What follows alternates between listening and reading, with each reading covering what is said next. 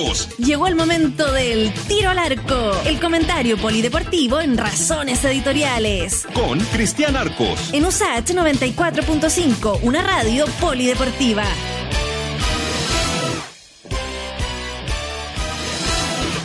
7, 7 de la tarde de este lunes, 28 días de los inocentes, ¿ah? para saludar a don Cristian Arco, que de inocente ya no le queda nada. Pero no crea, todavía me pasan cosas de Ah. Cándido. Todavía me pasan me pasan cosas de, de Cándido. ¿Qué tal, Freddy? ¿Cómo le va? Muy bien. Oiga, escuchaba en la tarde, Cristian, que mañana, eh, el día del curicano, de, de del, del, del hincha de Deportes Curicó, mañana, ¿eh, o no? Eh, no, no, eh, mire, mire, le explico, le explico en términos textuales. ¿Ya? Mañana se festeja, no, no se ría, porque cuando lo digo todo el mundo se ríe, no sé por qué. El Día Mundial del Hincha Curicano. Está bien, No, pues. es el, hi- no es el día del hincha curicano, es el día mundial del hincha curicano. Y esto se celebraba todos los años, ¿ah? se celebraba en el, en el anfiteatro de que está ahí en la Alameda, en la Alameda Manso Velasco, frente al Cerro Condel. Eh, lo- los curicanos le decimos el óvalo, se llama el anfiteatro, pero todos le decimos el óvalo. ¿ah? Eh, en el óvalo se reunía una cantidad importante de hinchas a festejar el Día Mundial del hincha curicano. ¿Cómo será que la autoridad comunal, eh, el alcalde, eh, que además es dirigente del club, ¿no? Y además es hincha del club y dirigente del club, eh, eh, llamó a no hacer esta manifestación considerando que además Curicó pasó a cuarentena a partir del día jueves. Entonces, mal podría decirse ahí que aprovechando, vayan a festejar y todo. No, no, no. Entonces se suspende en este caso, pero, Ya. pero por dentro eh, se festeja. ¿Por qué se festeja? ¿Sí? Porque un día 29 de diciembre ¿Ya? es una gran historia, no, no, no quiero alargarme mucho, es una jefas No, más raras, pero pero, el para eso 29 de diciembre del ¿Ya? año 2005, eh, Curicó le gana 4-0 a Iberia, ¿Ya? jugando en Curicó en tercera división. Un clásico de la eh, zona, y a ¿no? la misma hora, y a la misma hora estaba jugando el que era puntero del torneo, que era Trasandino de los Andes, contra Iquique. Eh, en Iquique, Iquique que estaba ya fuera de todo, eh, había un, o sea, los dirigentes de Curicó reunieron toda la plata que pudieron y Ya. el presidente del club no estuvo en Curicó, viajó a Iquique con un con un maletín para incentivar al cuadro Lleno iquiqueño, torta. Para incentivar al equipo iquiqueño, porque el equipo de Iquique además en Curicó Ya. supieron de que llevaba tres meses sin sueldo. Oh, Entonces llegó el dirigente de Curicó, don Julio Ode, presidente del club en ese tiempo, eh, y, lle- y llegó con un con dos bolsos plata, dijeron, oye, loco, o sea, no- nosotros no vemos ni uno hace tres meses, y Quique jugó el partido de su vida y le ganó a. Trasandino, Curicó Ya. ganó su partido 4-0 y logró volver a la segunda división después de 15 años en tercera. Eh, y ese, ese es el día que se festeja, el 29 de diciembre es el, es el Día Mundial del hincha curicano a partir de esa, de esa jornada que permitió el regreso a la segunda división recién, a la segunda. Oiga, la o sea, hace primera vez. 15 años, hace 15 años estaba Iquique y Curicó en tercera división. Sí, pues. Mira. Sí, po. No, estábamos en, estábamos en tercera, sí. De hecho, eh, siempre yo digo lo mismo. ¿Cómo tú distingues a un hincha de Curicó? Cuando tú le preguntas cuál es el partido que más recuerda en su vida, si ¿Ya? te dice ese, ese bueno es de Curicó. y o sea, está en es- zona, es hincha y- de y verdad, está en de zona verdad, de riesgo. verdad, Es, es de Curicó y está de zona riesgo. No, pero no, tan- no tanto. Si hay muchos hinchas jóvenes de Curicó en, en, en- aquella en aquella época, en esa campaña de, de la de la tercera división. Es, es tan historiada la historia que esta historia es tan, es tan eh, legendaria que dos años después Iquique subió y el jugador que hizo el 2 a 1 fue a jugar a Curicó y fue recibido con honores por la hinchada.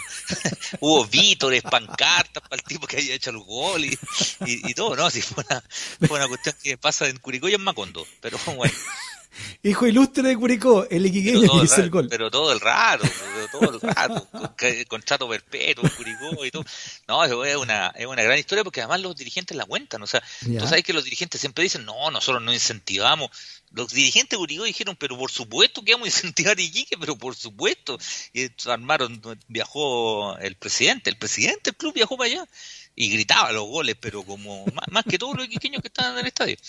No, Yo- fue un Qué buena, qué buena historia. Eh, abrazo grande a los dos curicanos que conozco personalmente, ¿no? A usted y al ex fiscal Carlos Gajardo también, que me imagino también celebra el 29, a pesar que es de la U también, ¿ah? Él es de la U. Tú sabes que yo tengo una gran historia, o sea, tengo una, una relación muy larga con don Carlos porque nosotros éramos vecinos con Carlos Gajardo. Carlos es del mismo pasaje donde vivía mi abuelo, en la población santañés de, de Curicó, así que nos conocemos desde que tenemos, él es un poquito mayor que yo, desde tener uno o dos años más, nos conocemos desde los seis años. Eh, no, un gran personaje, Carlos y su familia, ¿no? Su familia también es muy conocida ahí en la población y, ellos tenían un negocio ahí, el, negocio de don Carlos, de su papá. Eh, su papá, yo creo que le, le, yo creo que a su papá le debo, le quedé debiendo unos dos millones de pesos en puros dulces que me regalaba, eh, don Carlos. Don Carlos era un amor conmigo, quería mucho a mi abuelo, quería mucho a mi abuela, yo vivía con ellos, así que eh, un saludo para el fiscal Gajardo. Bueno para la pelota el fiscal Gajardo. Ah, Oye, que era ¿ah? bueno para la pelota. Bueno para la pelota. Y flaquito y chiquitito. Así, hábil. bueno, no, bueno. No, habilidoso, muy bueno para la pelota. Él siempre dice que no, ¿ah? pero pero no le haga caso. Bueno para la pelota. Así que si lo ve, uh, mándale mi respeto, lo hago regularmente. No, pero bueno para la pelota. Buena pelota. y sobre todo un gran tipo. No tiene pinta de pichanguero eh, el fiscal Carlos Gajardo, pero claro, debe tener. ¿eh? Juega, juega, muy, juega muy bien. Muy, y muy rockero, además. Otra faceta que nos gusta a, a, los, a, los, a ambos. No, muy, muy rockero, además. Muy bien, pues nombre entonces de ellos, de, ustedes dos, ¿no? Abrazo grande para todos los curicanos que mañana celebran el Día Mundial del Hincha Curicano, 29 de diciembre. Eso. Oiga, los que... Los, que están tristes son los hinchas de la U, ¿ah? Oye, eso le iba a decir, los que no están celebrando nada. Oye, ¿qué, pasa con Cobresal? Es como, un, es como una bestia negra la U, ¿eh? Sí, sí, la historia de la U y Cobresal tiene para los dos lados. ¿ah? Cobresal es el equipo que empatando manda a la U a segunda. Eh, mm. Pero la U sale campeón el 94 ganándole a Cobresal en El Salvador, o sea, empatando con Cobresal en El Salvador y logrando el, título. Bueno, hoy día jugaron, y déjame decirte que terminó el partido recién, eh, Cobresal, Cobresal jugaba sin sus dos principales figuras, sin Cañete y sin Gaete, y uno decía, es un gran aliciente o una ventaja para la U. Eh, y resulta que Cobresal hizo un estupendo partido.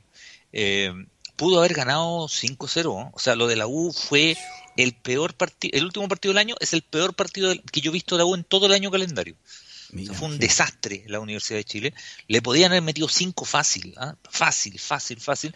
Eh, y no fue particularmente por una actuación de Depol, que no, porque Depol de hecho comete un gran error en el primer gol, después salva, salva dos más pero, pero Cobresal se anduvo farreando los goles, de hecho, en, el segundo tiempo, y la U no mostró nada. O sea, de verdad, lo, de hoy de la U, lo de hoy de la U es para, eh, para preocuparse desde el punto de vista del hincha, pero sobre todo desde el punto de vista del entrenador, que me imagino que debe quedado muy preocupado con lo de hoy día. Mm. Eh, claro, es momento de, tomarse las cosas con calma, porque llegan muchos partidos y todo, pero evidentemente yo, yo veo muy difícil que la U juegue peor que hoy.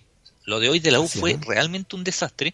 Y, deja mirar la tabla, la tabla actualizada, porque la U todavía no está, lo hemos dicho muchas veces, de la tabla ponderada está muy complicado y se complica todavía más. Mira, voy a mirar la tabla para no cometer ningún eh, error de dato. El último en la tabla ponderada, esa de los promedios, es Iquique, 1,05 en promedio. Estaría descendiendo. El penúltimo, que estaría jugando un partido de desempate, es la U de Conce, que tiene 1.05. Y después de eso aparece la U, que tiene 1.1. ¿Cuál es el punto? Es que la U de Conce juega ahora. Si la U de Conce, si la U de Conce gana ahora, eh, se pone encima de la Universidad de Chile en el tema de los promedios y el fin de semana juegan la U con la U de Conce. La U con la U de Conce juegan acá en Santiago. La U de Conce juega ahora contra Everton eh, y el fin de semana la Universidad de Chile juega con la U de Conce acá en Santiago el domingo a, la, a las 7 cuarto en un partido absolutamente clave. Mira, mira cómo la U se fue, mira cómo la U se fue enredando, ¿no? Mira cómo la U se fue, se fue enredando en una tabla que en algún minuto parecía haber, eh, haber zafado, pero no, no zafó nada. Oiga, ¿se imagina un partido de definición con Colo Colo la U para ver quién baja? Sería tremendo sería pero tremendo, o sea, eh, porque, porque uno siempre piensa en estos grandes partidos, en, las ligas que sean, no todas las ligas tienen sus su momentos, torneos internacionales, pero uno siempre los, los, imagina peleando un título, ¿ah? una final, mm. Una final, el famoso River Boca, ¿no? Una final, en donde, claro, uno le dice, eh, el que pierde queda muy amargado, pero en el peor de los casos termina segundo, pero pelear por el descenso es una cuestión que debe ser terrible. Eh, claro, falta mucho campeonato todavía. Recordemos mm. eh, cuáles son los que descienden. Descienden el último de este campeonato. Pongámosle nombres propios si el torneo terminara hoy día. Ahora, es raro el torneo terminar hoy día porque hay muchos equipos que tienen menos partidos. Pero si el torneo terminara hoy día como está, baja el último de este torneo que es Colo Colo. el último de la ponderada, que es Iquique, y estarían jugando un partido de desempate los dos penúltimos, que es Coquimbo y que es Iquique. Pero, pero ese es el panorama hoy día. Para que Colo Colo y la U tuvieran que jugar ese partido, deberían los dos quedar penúltimos. Claro. Eh, es la única opción de que se crucen en un partido de desempate. Pero yo ni siquiera me imagino un partido de O sea, ¿te imagináis lo que sería para este país un partido de desempate entre Colo Colo y la U y el que pierde se va a la B? O sea, sería una cuestión... Tremendo. Tremendo, tremendo, tremendo. Brutal. Ahora sería un partido, el clásico de toda la historia sería, ese. ¿eh? Sería el clásico de todos los tiempos, sería el clásico de todos los tiempos, eh, porque, porque han jugado finales, han jugado finales, pero nunca han jugado por el descenso. por eso te digo que una cosa, eh, la final a ti te deja cosas, aunque tú las pierdas. Yo sé que mm. todo el mundo quiere ganar y yo no me compro esto de que el equipo que sale segundo no sirve para nada, nunca me lo he comprado. pero en el peor de los casos que hay muy amargado, pero salís segundo pero si juegas un partido de desempate te vaya a la B.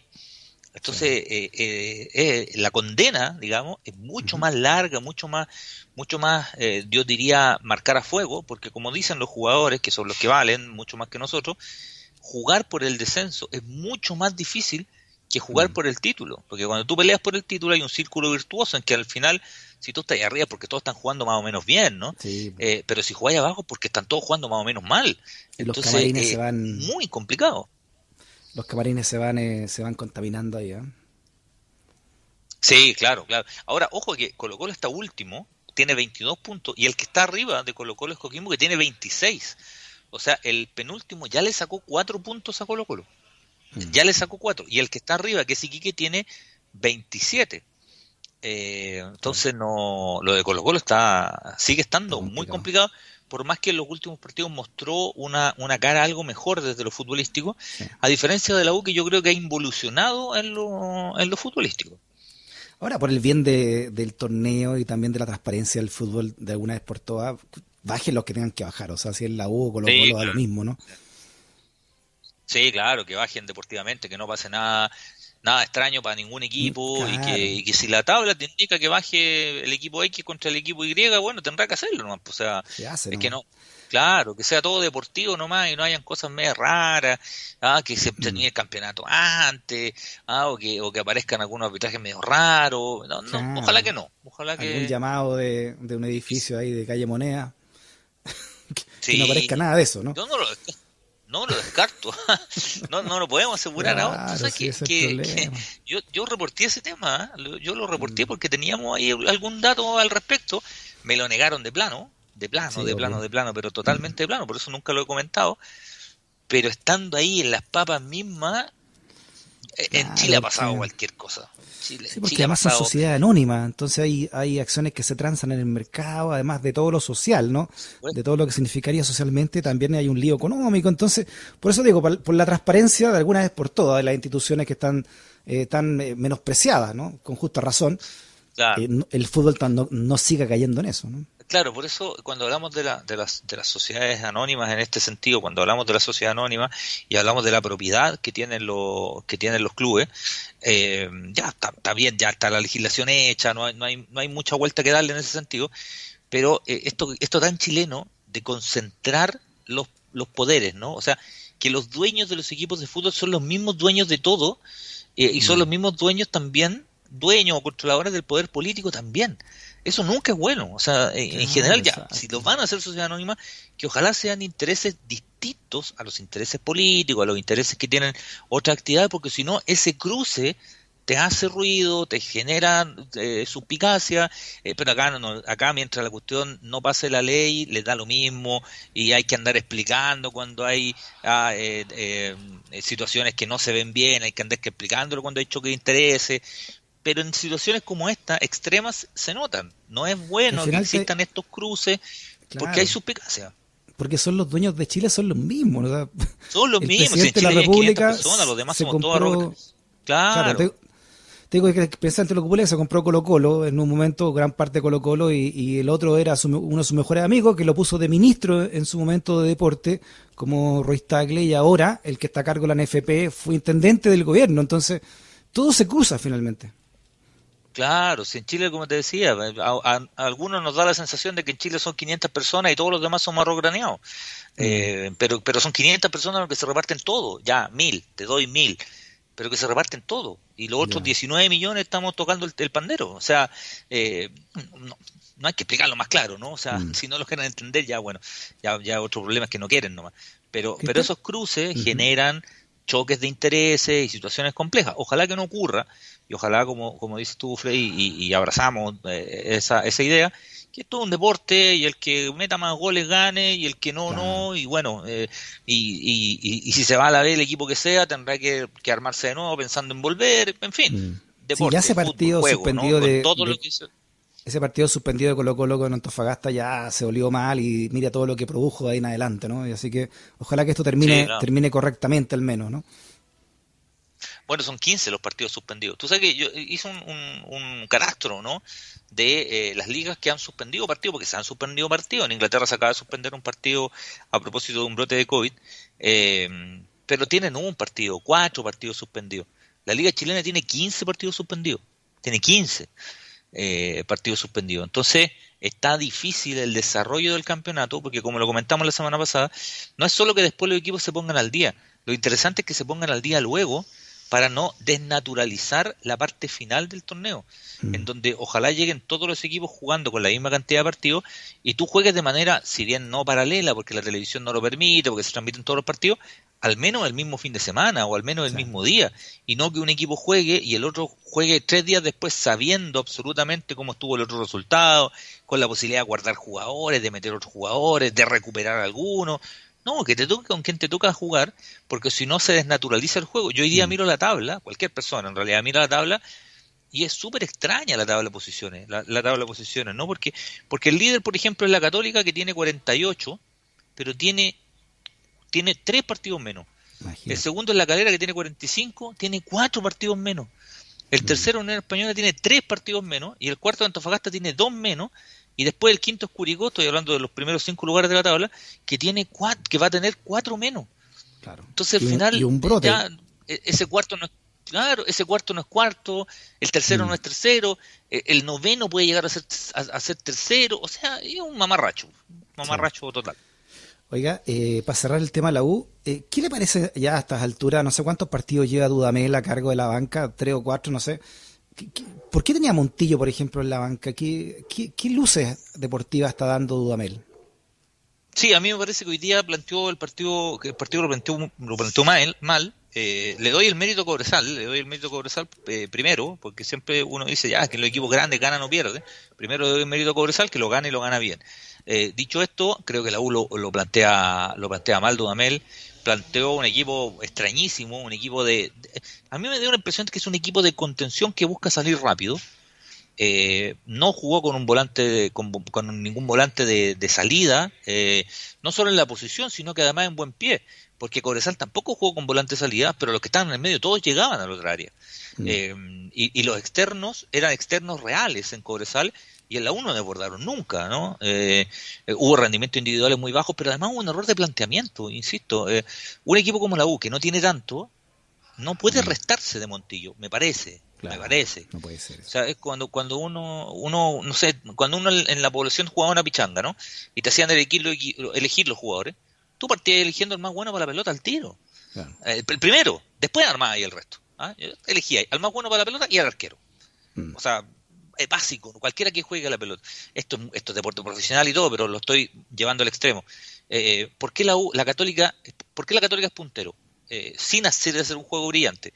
Porque creo yo que tiene un arquero que ataja mucho, como mm. Dituro, y tiene un 9 que la emboca toda, como San Pedri. El resto ha ido variando. A veces juega mejor, a veces juega peor. Yo creo que mm. no ha jugado bien la última fecha, pero tiene en las dos zonas de riesgo dos jugadores que pesan mucho. En la U le y dejó de hacer goles y nadie mete goles en la U. Y ahí hay un tema colectivo, ¿no? Y ahí también hay un tema del entrenador. Si, no encontráis las variables para llegar, eh, reflauta, está ahí en un problema complicado. Sí, De Paul ha dado, no sé, un par o dos o tres goles que, le he visto yo ahora último. Eh, inseguriza a la, defensa, Sí, de hecho hoy día se equivoca en el primer gol. Después, si bien es cierto, tiene dos tapadas fenomenales en el segundo tiempo, eh, no, no compensan, ese es el gran problema mm. de los arqueros, ¿no? Porque tú te equivocas y es gol. O sea, tú decís, esta tapada vale un, vale un gol. Sí, pero no es lo mismo. O sea, no, si te comiste un gol, no te lo podéis sacar. E-, ese, es el problema. Y si bien es cierto, eh, en el segundo tiempo atajó bastante de Paul, si no es por de gol le meten seis. Eh, pero claro, se, inseguriza. No solo lo que ataja, porque, porque ayer a Dituro, por ejemplo, le metieron dos goles. Pero al arquero genera mucha confianza, irradia mucha confianza, aunque le hayan hecho dos goles. Oiga, Cristiana, entonces, ¿cómo se, mm, se cierra la fecha? ¿Cuándo juega Colo Colo, por ejemplo? Es que Colo Colo tenía suspendido el partido. Colo Colo ya no juega hasta el próximo, hasta el próximo año, literalmente, porque suspendieron su partido con Coquimbo. Coquimbo se quejó mucho que no le suspendían partido y la NFP, la NFP fue y le suspendió los cuatro siguientes partidos que vieron. Lo que también me parece, me parece pasarse entre pueblos, pero ya sabéis qué más, ya, te suspendo todos los demás partidos. Y le suspende todos los partidos de aquí a la Copa Sudamericana, que la próxima semana ya juega partido Copa Sudamericana. Esta fecha termina con la U de Conce con Everton, que se juega ahora, en cinco minutos más arranca ese partido. Y la próxima, vamos a ver la, la, la, próxima, que ya se juega eh, el fin de semana, eh, ya 2 y 3 de enero. Eh, juega, por ejemplo, Higgins con La Serena, Everton con Iquique, Calera con Wanderers, Antofagasta Colo Colo, vuelve a jugar el día 3 de enero en Antofagasta, Antofagasta Colo Colo, la U, ya lo mencionamos, contra la, U de Conce, eh, Palestino contra Curicó, que vuelve a jugar después de un buen rato, y la Católica contra Huachipato, y Audax Italiano con Unión Española. Entre el 2, 3 y 4 de enero, porque se van a jugar varios partidos el lunes, se vuelve a jugar el, fútbol chileno. Perfecto. Eh, oiga, cortito, eh, todavía nos queda un programa antes de, de cerrar el año, pero pero, ¿cuáles a su juicio no son las grandes pérdidas que ha tenido el deporte este 2020, Cristian? Sí, lo que pasa es que eh, estuvimos haciendo una lista de, algunos que han fallecido en este 2020 y resulta que, nos hemos encontrado con una variedad de deportistas y de razones eh, lamentables por las cuales fallecieron y de pronto uno se le olvida. Por ejemplo, uno se le olvida que en enero de este año eh, murió Kobe Bryant.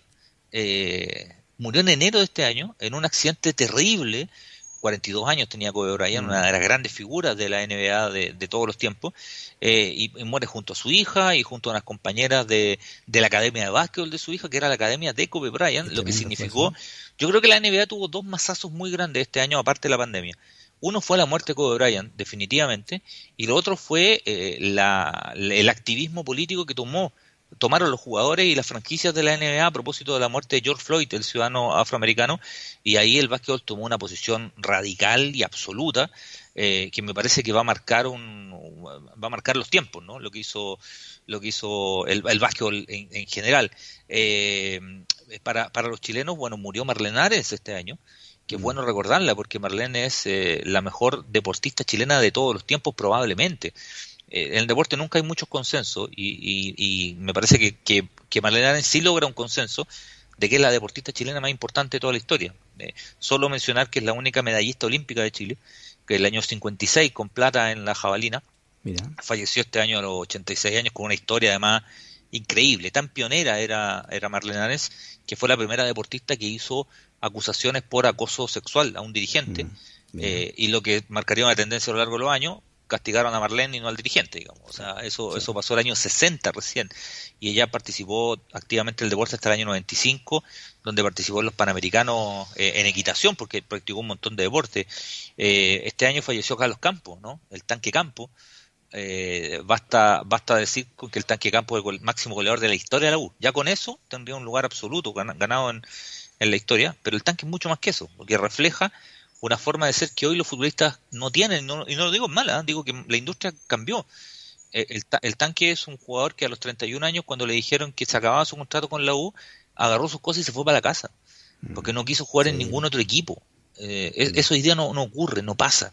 Y el tanque reflejaba y representaba como pocos, quizás más que nadie en la historia, lo que significaba ser futbolista de la Universidad de Chile de llevar el escudo, la casa de estudio. El tanque era otra cosa, de verdad mm. otra cosa. probablemente no era el mejor para jugar al fútbol, pero yo creo que representaba mejor que nadie lo que era vestir esa camiseta en toda la historia de la U.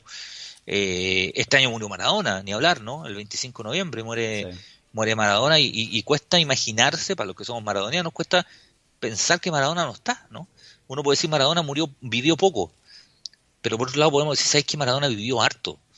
Porque murió a los 60 años, muy joven, pero, pero se podía haber muerto a, a los 40, ¿no? Eh, vivió 20 años de Yapa. Eh, Maradona mm. con todo eh, la leyenda que ha significado a partir de su muerte en un país que, que solo ocurren, hay algunas cosas que pasan solo en Argentina. Eh, y yo creo que Maradona llega a un nivel en donde está Evita Perón y donde está Gardel. No, no, creo que no hay otro. ¿no? A, a, niveles que exceden lo cultural incluso. ¿no? Mm. Eh, es, casi religioso, literalmente casi, mm. casi religioso. bueno, murió Sabela, el técnico de la selección argentina, murió una semana después que Maradona, el 8 de diciembre. Y el 10 de diciembre murió Pablo Rossi, eh, que lo comentamos, de hecho, acá cuando falleció Pablo Rossi, porque era, es, el, es el goleador ochentero, ¿no? Es un, es un goleador que refleja no solo una forma de jugar, sino eh, una época eh, del fútbol que, que marca de verdad a muchos de una generación, la edad que tenemos, pero que además marcó el, nacimiento de los grandes equipos europeos. Siempre fueron grandes equipos, pero ya para los 80 la industria de la tele era muy grande, empezó el merchandising, los jugadores ya no eran solo jugadores, sino que superestrella, y Paolo Rossi termina siendo, me parece, el último de estos jugadores medios románticos, que no se hacen millonarios, pero que meten 400 goles en su vida, eh, y que terminan siendo como entrañables, ¿no? Eh, hay muchos más, ¿no? Hay muchos más, pero es un, repaso de, algunas figuras chilenas y extranjeras, hombres y mujeres que, que por diferentes razones fallecieron este 2020 y me parece que nos permitió, en un año tan complejo, darle una vuelta y encontrarle un mm. sentido a lo que fue la vida de estos grandes personajes. Don Cristian Arcos, a ver si nos, entonces nos hacemos un resumen ¿ah? de lo que fue este 2020 en todo sentido y lo que viene para lo que se espera al menos no para el verano este de este 2021. ¿Le parece el miércoles? Sí, señor. Ahí le damos un poquito más de, tiempo. Cristian, abrazo grandote, que esté bien. Que esté muy bien. Chao, chao.